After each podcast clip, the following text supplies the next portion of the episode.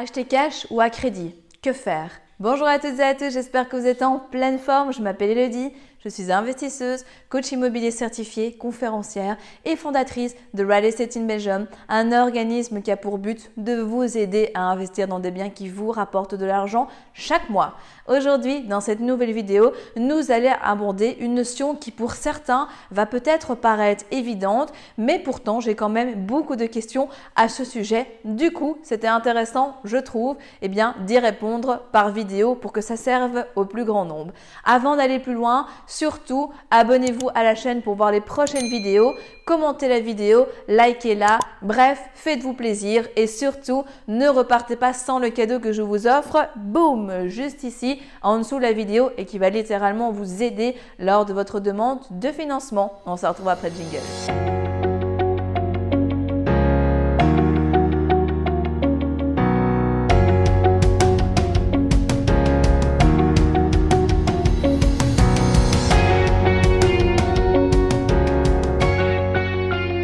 Donc à l'heure actuelle, est-ce qu'il est plus intéressant d'acheter cash ou à crédit? C'est ce que nous allons voir aujourd'hui. Ce qui est clair, c'est que vous le savez, pas de surprise, les taux d'intérêt sont hyper bas. Donc vraiment, emprunter de l'argent n'a jamais été aussi simple entre guillemets, puisque comme les taux sont bas, eh bien vous pouvez avoir des prêts qui sont beaucoup plus conséquents que ce qui était avant. On ne parle pas d'ici de l'accès au financement. Tout ça, donc, ce sont eh bien les sujets d'autres vidéos qui ont déjà été abordés sur la chaîne, sur lesquels eh bien je vous renvoie pour avoir plus de détails. Mais ici, concrètement, en fait, avec l'effet de levier, ce qui est clair, c'est que on vous prête de l'argent que de base vous n'auriez jamais eu. Et donc forcément, imaginons qu'on vous prête maintenant 100 000 euros. Pour quelqu'un de lambda qui a un salaire dans la moyenne, donc dans les 1500 euros, combien de temps il faut pour avoir 100 000 euros? Parfois, c'est le combat d'une vie, entre guillemets, et donc forcément, on comprend bien que l'effet de levier bancaire peut nous permettre d'aller beaucoup plus loin et beaucoup plus vite. Donc oui, clairement, ça a du sens d'utiliser l'effet de levier. Après, c'est un petit peu une stratégie qui peut être hybride. C'est-à-dire que Personnellement, je conseillerais plutôt de faire lever donc différents crédits immobiliers en dispatchant le montant de capital que vous avez. Admettons que vous possédez 100 000 euros sur votre compte.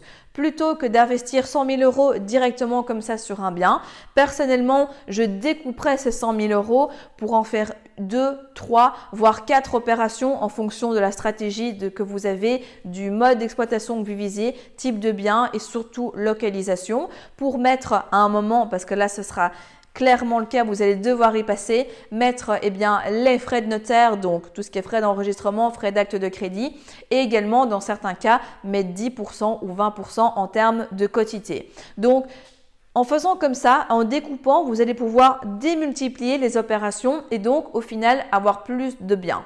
Maintenant, imaginons qu'en fait vous n'avez pas 100 mais vous avez 200 000 euros. Vous faites cette première stratégie où vous la découpez, vous avez au total, disons, 4 biens. Suite à ça, mais euh, la banque commence à être un petit peu touchy au niveau de vos encours parce que vous avez emprunté massivement et assez rapidement et donc elle met un petit peu l'eau là. À ce moment-là, pour débloquer la situation, là vous pouvez effectivement soit mettre beaucoup plus d'apport dans une opération, soit acheter quelque chose dans un marché qui est relativement faible en termes de prix d'achat, mais qui rapporte quand même, l'acheter cash et donc là forcément avoir un loyer net dans sa poche. Donc personnellement, je trouve que c'est intéressant en fait de mixer les deux. Ça va vraiment dépendre aussi de ce que vous, vous souhaitez atteindre en termes d'objectifs. Puisque si pour vous, vous vous dites, bon, bah moi, je vais atteindre 2500 euros de revenus locatifs net, avec ça, je suis super content et je ne souhaite pas spécialement continuer à investir puisque j'ai atteint mes objectifs. Alors, ça peut être intéressant de lever le maximum en termes de crédit. Imaginons que vous arrivez donc à avoir, euh, grâce à vos crédits immobiliers, donc du cash flow jusqu'à 2000 euros. Eh bien, si vous avez encore de l'apport le côté, là, ça peut être intéressant de financer en tout ou en partie en cash afin que là, vous perceviez directement vos loyers pleins et que ça vous permette d'atteindre, voire de dépasser l'objectif que vous êtes fixé. Donc, il n'y a pas vraiment à nouveau donc euh, de bonnes ou de mauvaises réponses. C'est juste une question d'objectif, de stratégie et de moyens. Si par contre, ben, vous n'avez pas d'argent pour acheter cash, c'est OK. Moi, j'ai commencé comme ça aussi et ça s'est très bien passé. Alors, choisissez plutôt la première première solution qui est lever de l'argent en banque parce que surtout, n'oubliez pas, comme je le disais, c'est de l'argent qu'on vous prête, euh, qu'on crée vraiment littéralement à partir de rien. Ça, c'est encore un autre débat, beaucoup plus loin et donc d'atteindre aussi beaucoup plus rapidement vos objectifs immobiliers. Par contre, si maintenant vous, vous avez vraiment envie, parce que vous avez énormément de cash, de pas vous embêter avec des crédits, c'est votre choix à vous aussi. Là, vous pouvez effectivement investir donc votre argent dedans. Vous percevrez directement vos loyers. Ce qui est intéressant également, c'est juste que n'oubliez pas que dans quelques années, les taux auront remonté, que vous aurez pris de l'âge, etc. Et que donc obtenir un crédit immobilier pourra être plus difficile. Donc voilà.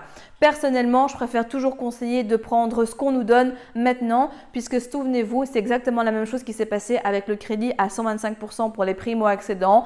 On en faisait donc euh, pendant tout un temps et ça se passait très bien. Certaines personnes ne sont pas trop pressées puisque de toute façon, il y avait cette opportunité-là. Et puis maintenant, ici, début 2020, les vannes pour les primo-accédants ont été coupés, du moins très fortement diminués, puisque aux dernières nouvelles, seulement 6% des crédits de ce type pourraient passer. Et donc, certaines personnes ont été prises au dépourvu et certaines d'entre elles, eh bien, regrettent amèrement de ne pas être passées à l'action beaucoup plus rapidement. Et donc, ben, ce parallèle est intéressant puisque c'est la même chose avec les banques. Vous voyez que de plus en plus, il est difficile d'obtenir un crédit immobilier. Les quotités se réduisent de plus en plus. Donc, Dieu seul sait comment ça sera d'ici 5 ans, 10 ans, 15 ans, 20 ans, peu importe. Donc vraiment, profitez des effets de levier que vous avez maintenant. Ça ne pourra que vous aider par la suite.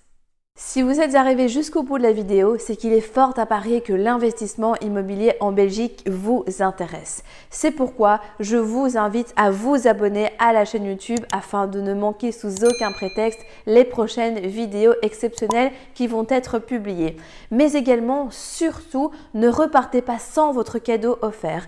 Pour cela, rien de plus simple, il vous suffit de cliquer juste en dessous de la vidéo sur le lien et vous allez accéder directement au cadeau que je vous offre et qui va grandement vous aider lors de votre demande de financement. En attendant, je vous dis à très vite, prenez soin de vous et on se retrouve très prochainement pour de nouvelles aventures.